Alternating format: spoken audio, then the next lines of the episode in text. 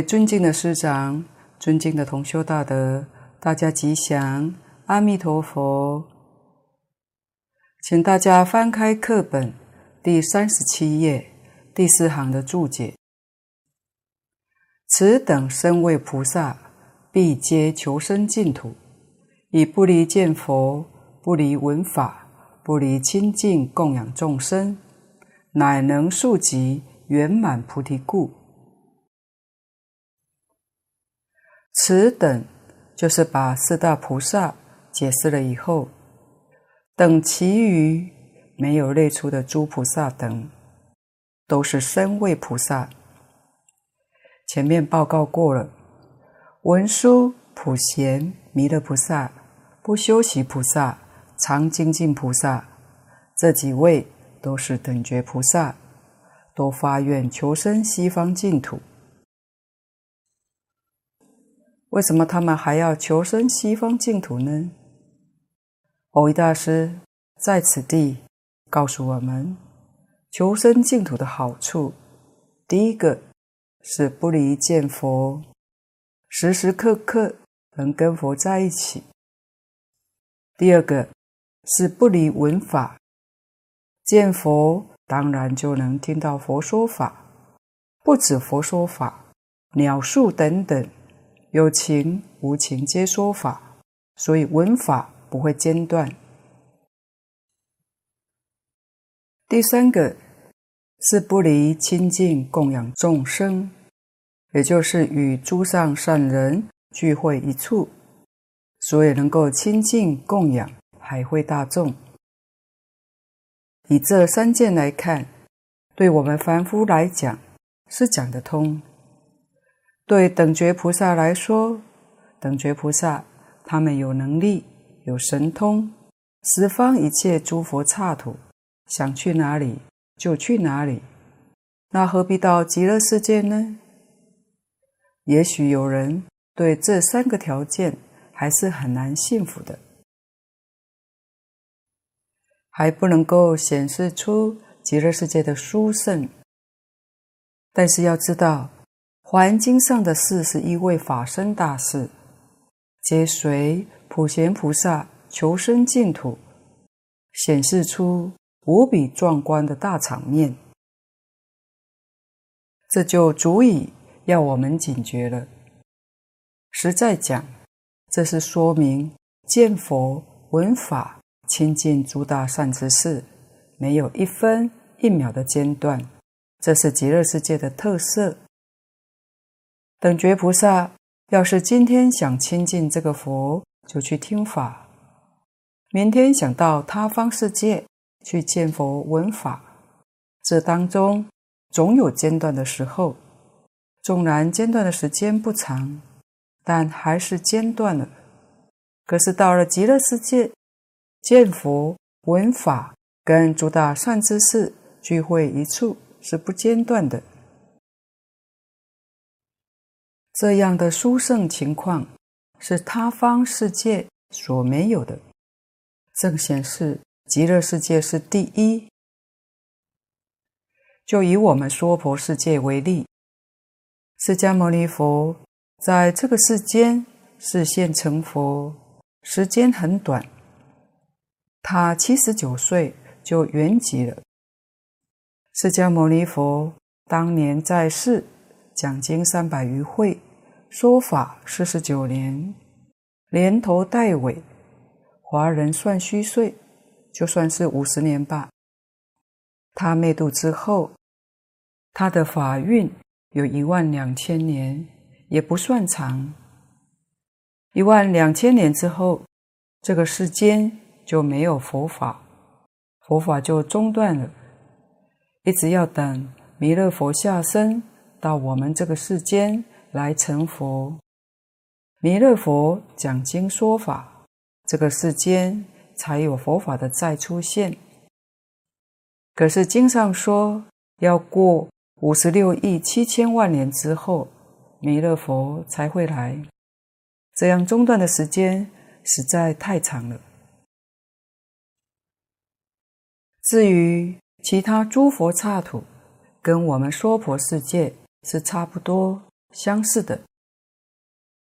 唯独极乐世界很特别，人人都是无量寿。这个无量，虽然在理论上讲它还是有量的，将来阿弥陀佛灭度，观世音菩萨就继承佛位，所以它不间断。阿弥陀佛入灭，观世音菩萨马上成佛，就接上了。阿弥陀佛什么时候灭度呢？这个数字算不清，在《无量寿经》上也讲得很清楚。对极乐世界的寿量，佛举了一个比喻：目犍连尊者神通广大，能够在一日夜之间，就是二十四小时，他可以把娑婆世界。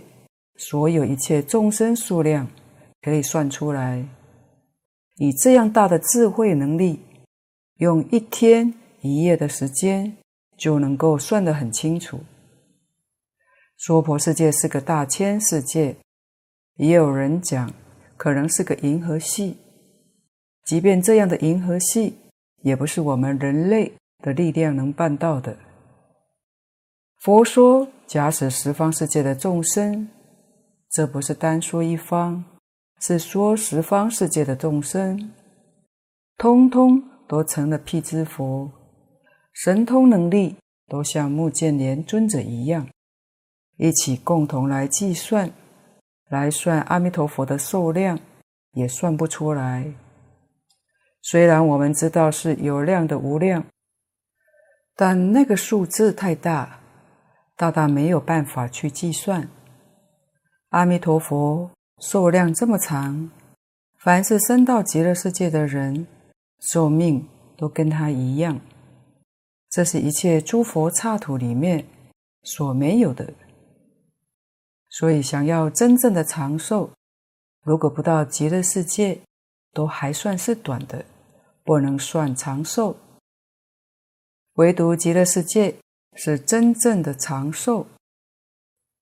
佛长寿，菩萨海会大众都长寿，我们自己去了西方也长寿，所以永远不离三宝。佛法僧是三宝，这才显示出我们一定要发愿求生的殊胜。生到极乐世界，那就是速疾圆满菩提。换句话说，就是快速成佛，因为菩提路上丝毫的障碍都没有。在娑婆世界成佛，或是在他方诸佛刹土里面成佛，都有进退，进进退退，可能进得少，退得多，因此修学的时间就拉得很长。在极乐世界，只有进步，没有退步，所以成佛就非常快速。所以等觉菩萨发愿往生，是为了快速成佛，为这个原因去的。如果我们也想要道业快速圆满成就，阿弥陀佛提供的这个修行场所，实在是最理想不过了。请看下面经文：及四提桓因等无量诸天大众聚。这颗是丁三天人众，这个天是指天道，含六欲天、色界天、无色界天。人是指人道，就是指四大部洲。及四提桓因等无量诸天大众聚，这个集就是并集，不但是声闻菩萨，还有天人等，也都一起参加弥陀法会，听佛说持名念佛的法门。请看注解：释提还音，此云能为主，即刀立天王。等者下等四王、上等夜魔，多帅化乐他化色不色无量诸天也。大众聚为十方天人、八部修罗、人非人等，无不与会，无非净土法门所摄之机也。通续净。四提还因翻成中文的意思叫做能为主，他是刀立天的天主，就是第四天。刀立是梵语，翻成中文叫三十三。刀立是三十三，刀立天王就是三十三天的天主。这是怎么一回事呢？在过去迦叶佛的时候，迦叶佛灭度以后，留下舍利子，有一个女众发心要建一个塔来供养舍利子，他请了三十二个工人来做这件事。但是他的能力不足够，这三十二位工人怜悯这位贫穷的女子，因此就不收取她的工资，等于他只要买材料就可以了。因此，把佛塔造好之后，后来的果报就感生在此天，都升到忉利天去了。因为他是主事者，就做这三十三天的主人，就是忉利天主，叫四提还因，这是他们过去的因地。四提还因在佛法当中有一个很特殊的功德。法华经上说，佛最初成道的时候，没有马上说法。佛入甚深的法性三昧中，这是自受用的境界。法要有人请求，这个时候，大梵天王跟忉利天王两个人就代表所有六道众生来请法，佛才从法性三昧中出定，才说法。我们知道请法的功德很大。他是请法主，这是他一个很重要的功德。好像有人以为佛法讲天只有三十三，这是个误会。三十三天是平面的，不是竖直的。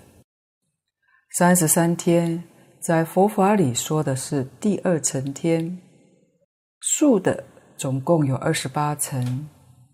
是一层比一层高，三十三天是平面，就好像一个国家有三十三省一样的意思。他是天主，也称天王，中国俗称的玉皇大帝。许多宗教里面称天主或称天神，大概都是称刀立天主。根据净空老法师研究观察这些宗教的典籍，以他们的理论、修行的方法以及他们达到的境界，似乎离不开三十三天。三十三天往上去，那是一定要修禅定，没有禅定，决定不能再往上去的。这个二十八层欲界有六层天，最下面是四王天，也是佛门的护法神。往上是刀利天，也称为三十三天。玉皇大帝就是刀利天的天主。再上去是夜摩天，夜摩天再上去是兜率天，弥勒菩萨就住在兜率天。是在欲界的第四层天，这里是凡圣同居土，有凡夫，有圣人。再上去是化乐天，最上面是他化自在天。色界有十八层天，无色界有四层天，所以一共是二十八层。而欲界、色界、无色界合称为三界。所谓三界火宅，是出自《法华经》上，说三界里面没有安稳的地方，三界都苦。欲界有三苦、八苦；色界有坏苦、行苦；无色界有行苦。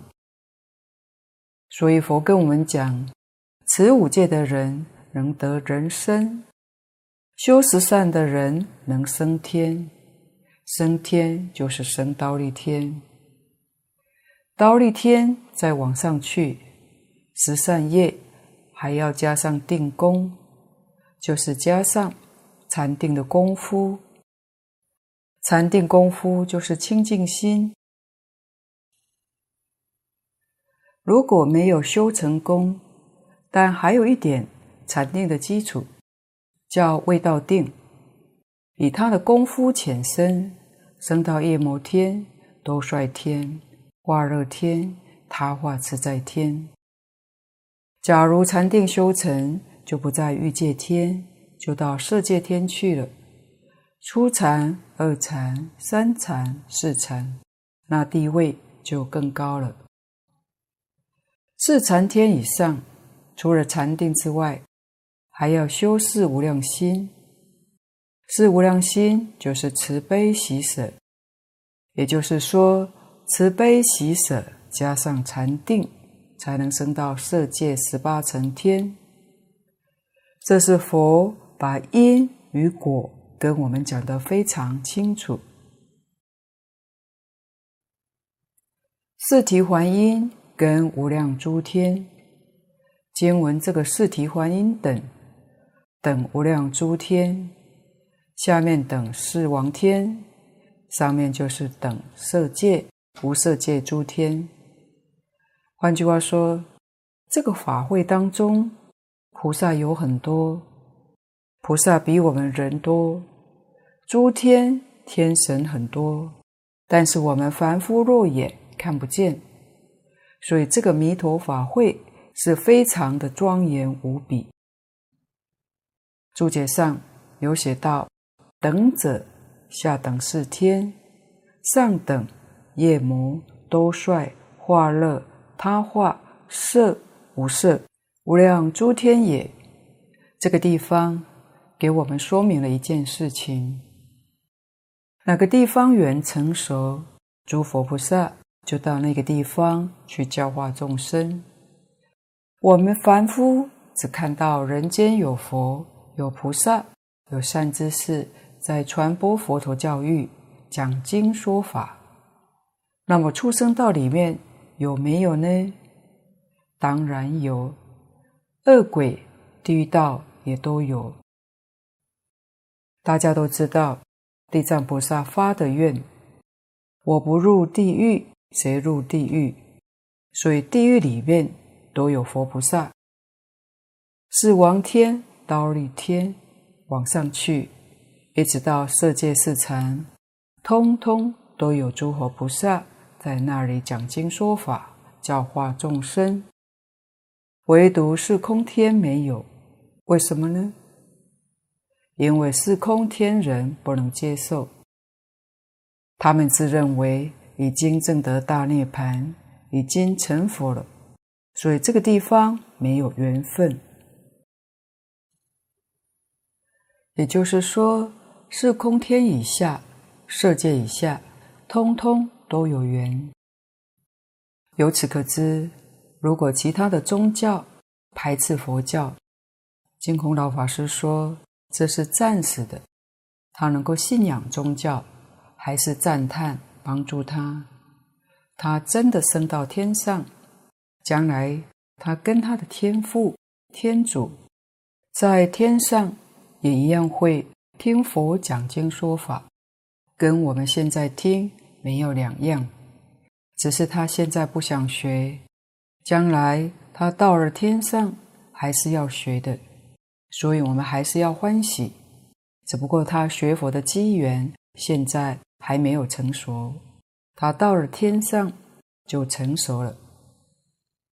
大众具这个大众是指为十方天人、八部修罗、人非人等无不与会，无非净土法门所设之机也。这是包括了十方的天人，就是其他世界的天人，乃至八部修罗，就是一般讲的天龙八部。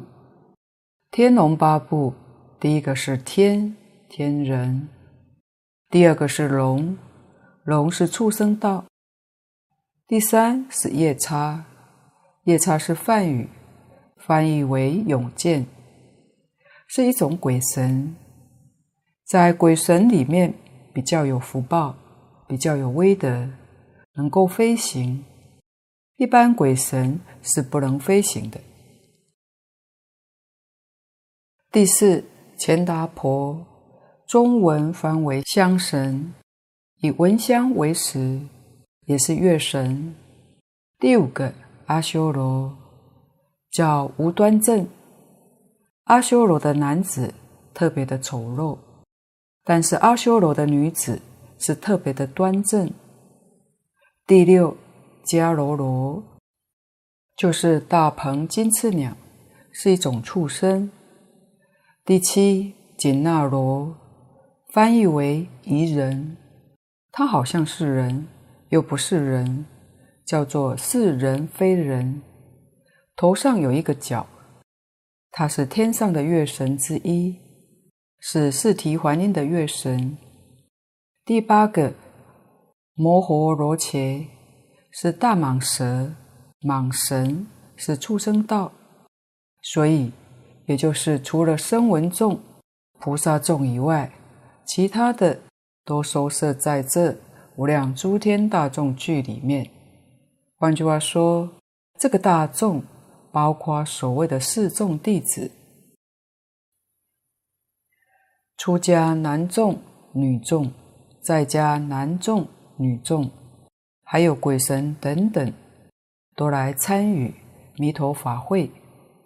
这是把九法界的众生通通包括进了，上从等觉菩萨，下至地狱众生，显示出这个法门。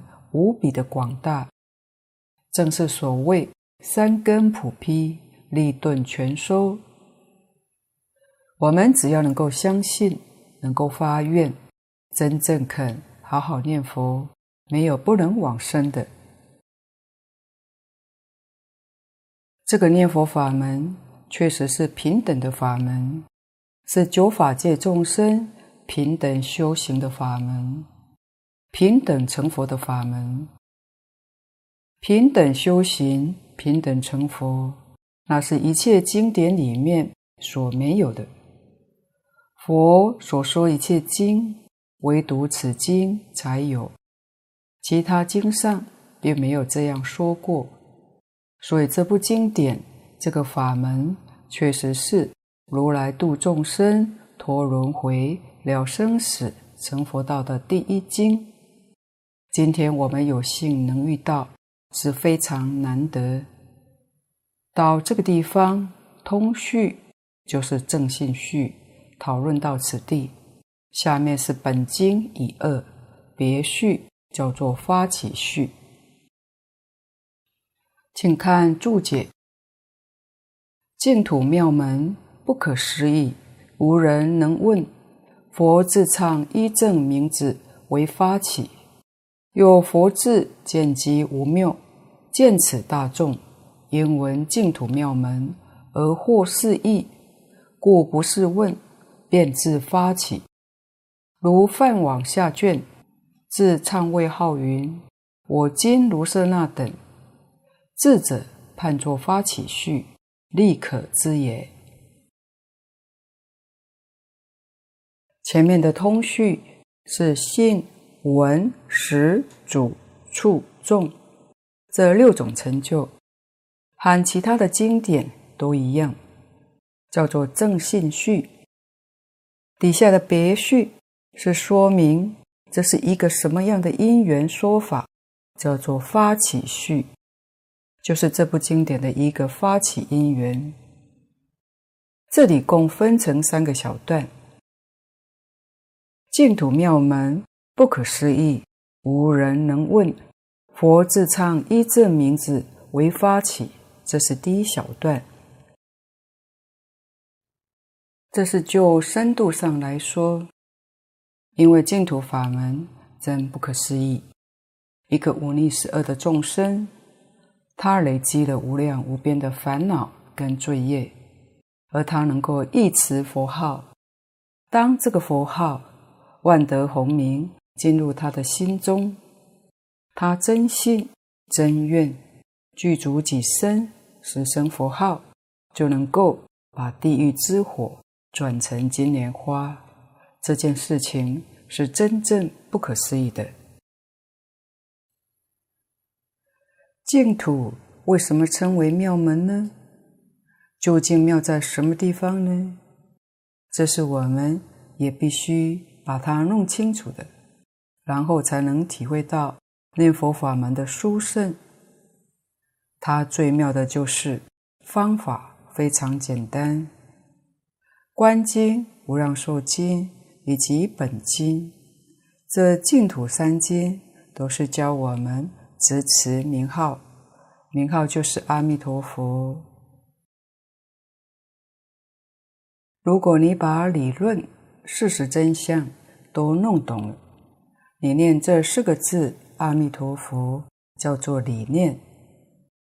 你虽不懂，不太明白，什么都不懂，你也能死心塌地念这一句“阿弥陀佛”，叫做试念。也就是说，不管理论懂或者不懂，只要能够老实念，无论是理念、试念，都能成功。这个很妙。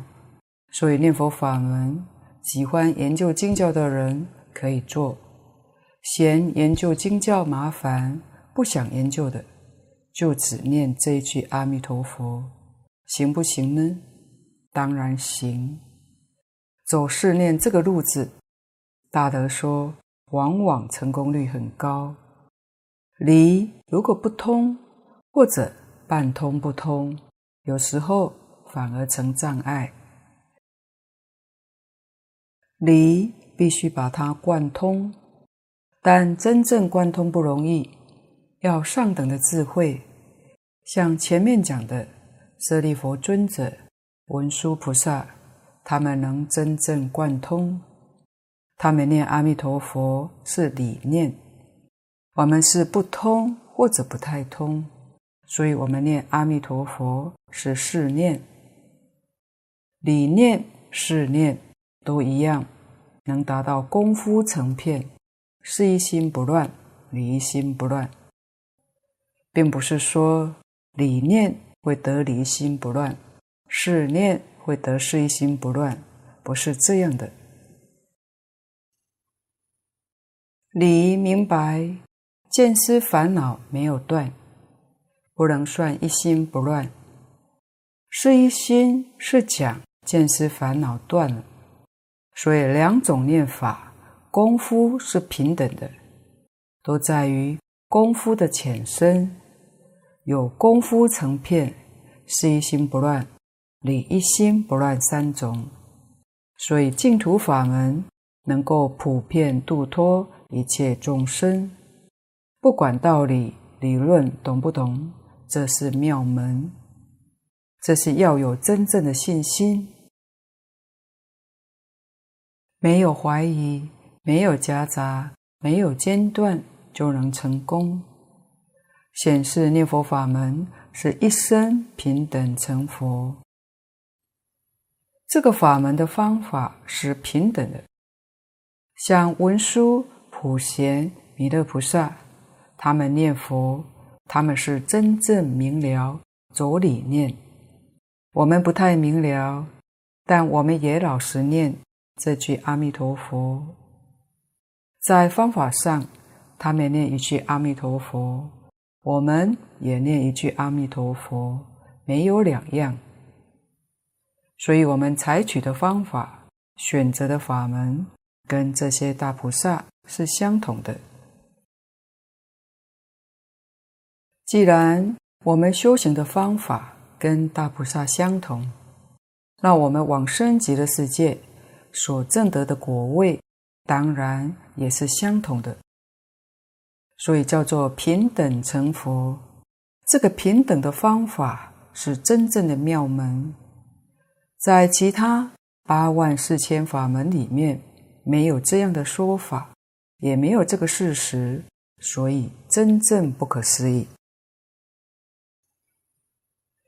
不但一般凡夫问不出来，就连大智舍利弗尊者也问不出来，乃至于智慧第一的文殊师利法王子也都问不出来。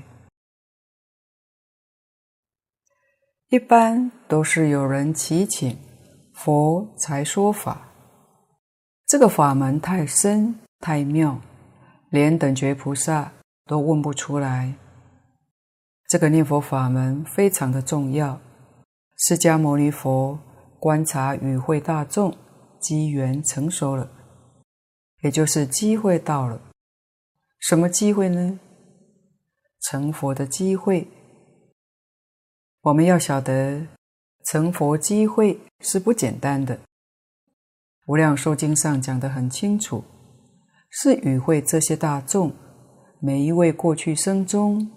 生生世世，无量劫以来，已经种了善根，已经供养了无量无边诸佛如来。这是过去生中修的，在这一生当中起现行，就是这一生当中成熟了。从什么地方看出来呢？佛说出这个法门，你听了就生欢喜心。听了就想见阿弥陀佛，就想到极乐世界去，肯念这句佛号，就证明你无量劫的善根已经成熟。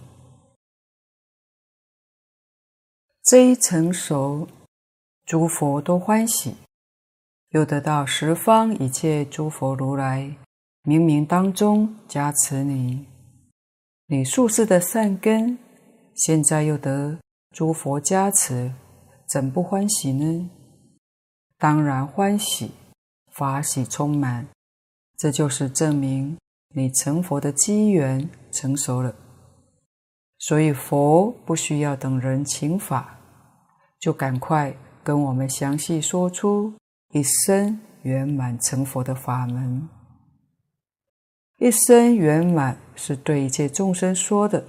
因为它是平等法门，只要我们依照这个法门去修学，决定平等。唱就是唱说，没有人问，佛自己说出来。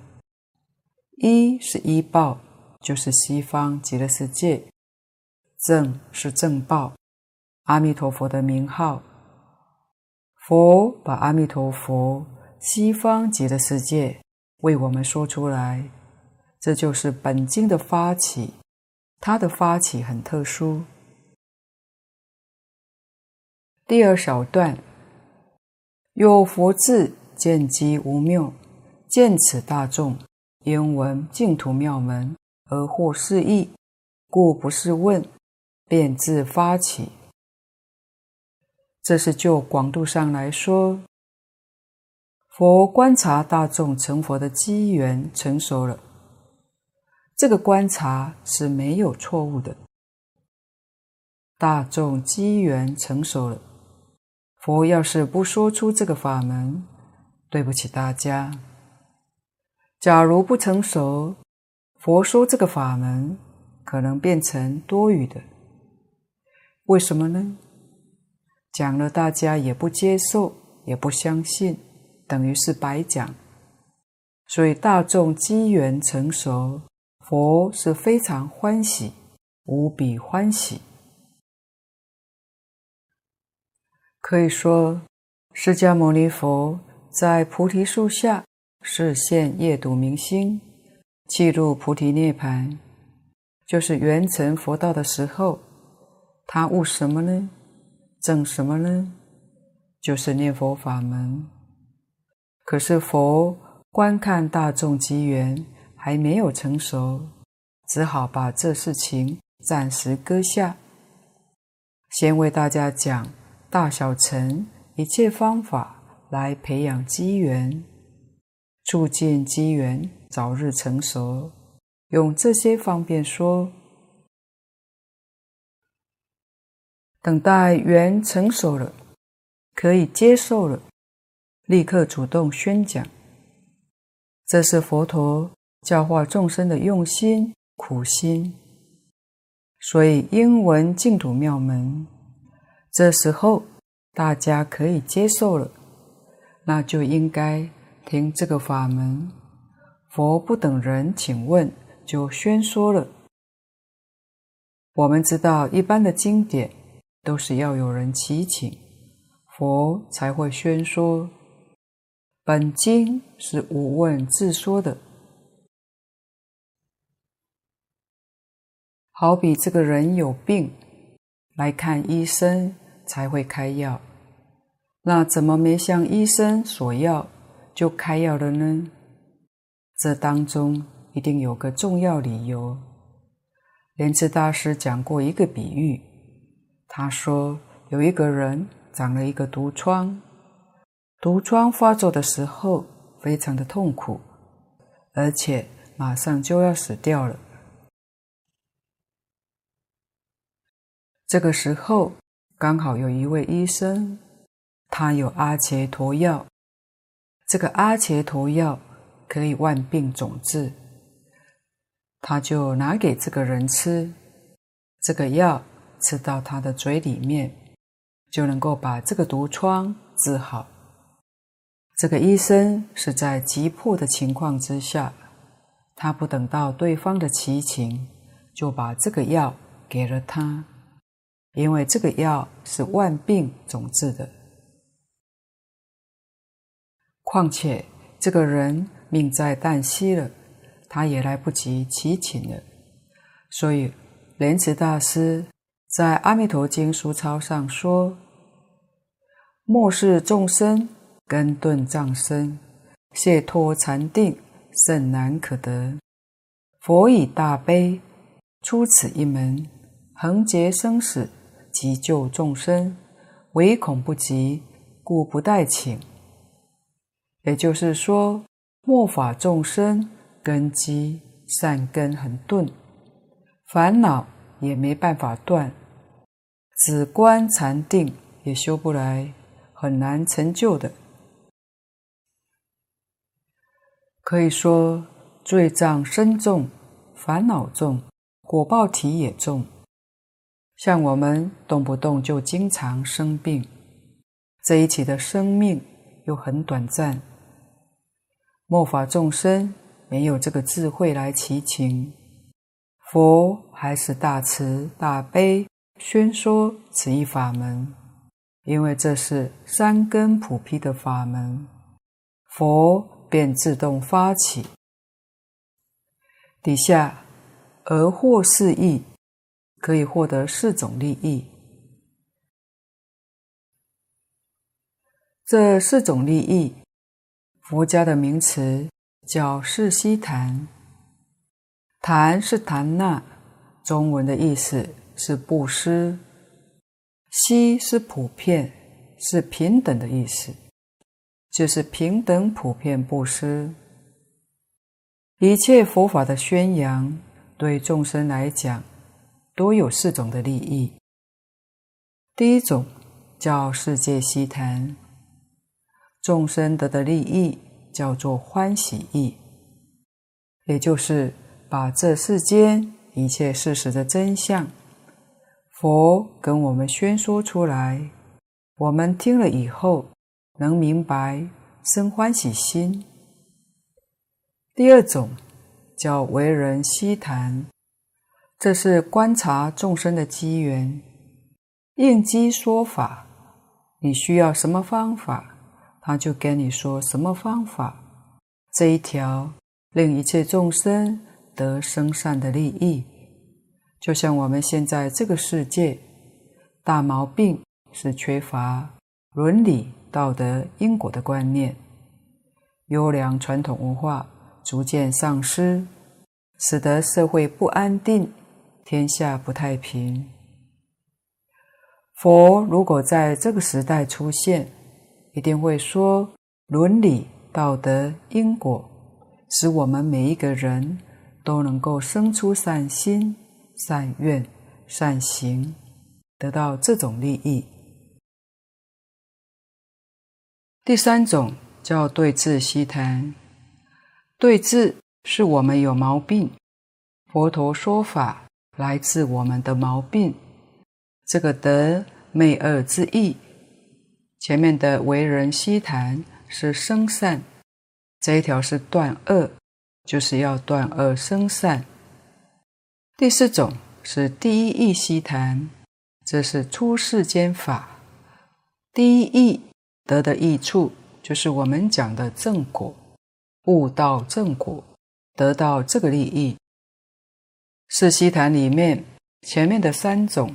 都是世间法，是通世间法的。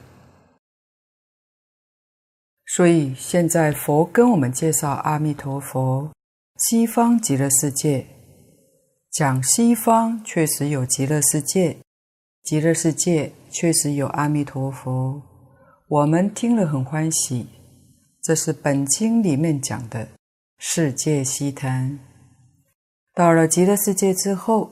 你一定见到阿弥陀佛，只要执持名号，发愿求生，就是善根福德圆满的现前，这是生善的利益，是为人悉谈。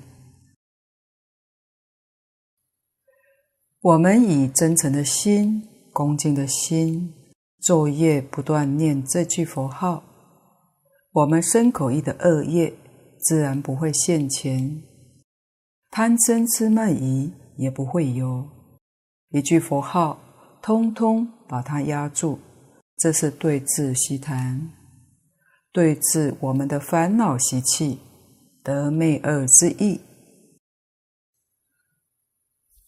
我们现在念佛，妄念还很多，烦恼还是会起来，遇到事情还是会脾气暴躁，念佛。好像没有什么效果似的。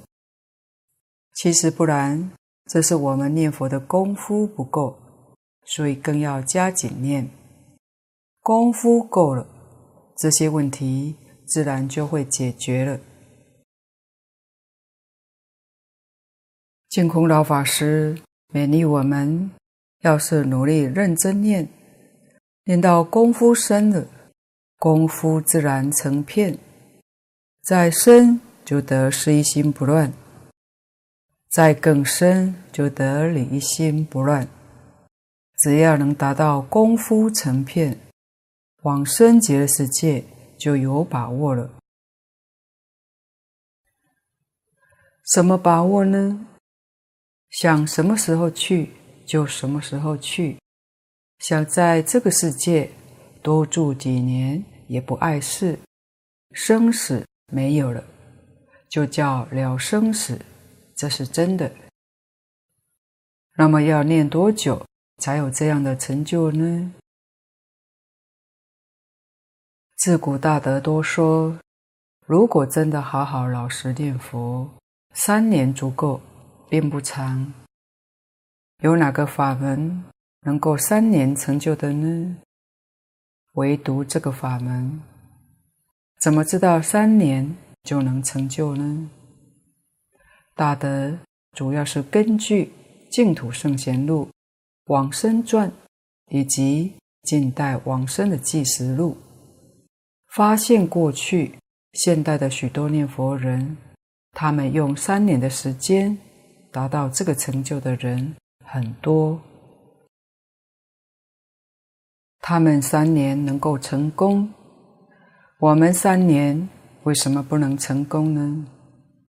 应该是我们自己不乖、不听话，所以没有念成功。我们要是真听话、老实乖乖念佛，三年能成就，那该多自在！所以这个念佛法门为什么会是十方一切诸佛赞叹？一切诸佛都要把这个法门介绍给大众，道理在此。第三小段，如饭网下卷，自唱谓号云：“我今卢舍那等，智者判作发起序，立可知也。”这是蕅益大师判底下这一段经文做发起序，也是古来注解《阿弥陀经》没有的。古人注解这个经文，认为是正中分。序分在前面就完成了。蕅益大师把底下这三句判作本经的发起序，是一个创举。虽然说创举，但也有例可以。这个例子是隋朝智者大师注解《梵王经》下卷，就是《梵王菩萨戒本》。智者大师的注解叫做《菩萨戒经》一书，他将前面的偈颂判作序分，因为一般人也把它看作正中分。智者大师则是判为序分。蕅益大师引用此例，把这一段文判作发起序，这是他判教的依据。一来说明。他是有根据的。二来是蕅益大师的谦虚，拿古人为例，不是他发明创举。事实上，他是非常的谦虚。《梵网经》下卷是菩萨戒本，流通最广。净空老法师曾说，过去出家人受的菩萨戒是饭碗戒本。在家居士受的是璎珞戒本。他也说过，台湾有提倡璎珞戒本作为菩萨戒。璎珞戒本是出于《优婆塞戒经》上面所说的戒条部分，只有六重二十八轻，比较容易受持，能够做得到。梵网戒是十重四十八轻，相较之下，璎珞戒本就少多了。在菩萨戒本里面，前面有几首偈子，像这里注解所讲的：“我今如舍那方作莲花台，周匝千花上，复现千世家。”卢舍那是讲报身佛。报身佛坐在莲花台上，旁边的千花上现出很多很多的释迦佛。智者大师把这一段判作发起序，这也是一种无问自说的情况。同样是没有人祈请，佛就把自己的身份、地位、名号说出来。于本经经文，尔时佛告长老舍利弗：从事西方过十万亿佛土，有世界名曰极乐，其土有佛号阿弥陀。今现在说法，这个例子很接近，所以蕅益大师将这段经文判作序分，判作《阿弥陀经》的发起序。这个发起序也是佛陀自己说的。本经这样的判法，古来只有蕅益大师一个人，其他祖师大德注解《阿弥陀经》这一段经文都算正中分。也因为他对于这部经典的序分、正中分、流通分，跟一般祖师大德的看法。不一样，有他的独到见解见地，而且说得非常之好。所以印光大师对于这部注解赞叹不已。印光大师说，即使是古佛再来给《阿弥陀经》做个注解，也不能超过其上，等于把蕅益大师这部注解捧上顶峰，没有比这个更高了。我们要是仔细观察研究，印光大师说的没有错，确实这部注解真的是至善圆满的《阿弥陀经》注解。今天报告先到此地，若有不妥地方，恳请诸位大德同修不吝指教。谢谢大家，感恩阿弥陀佛。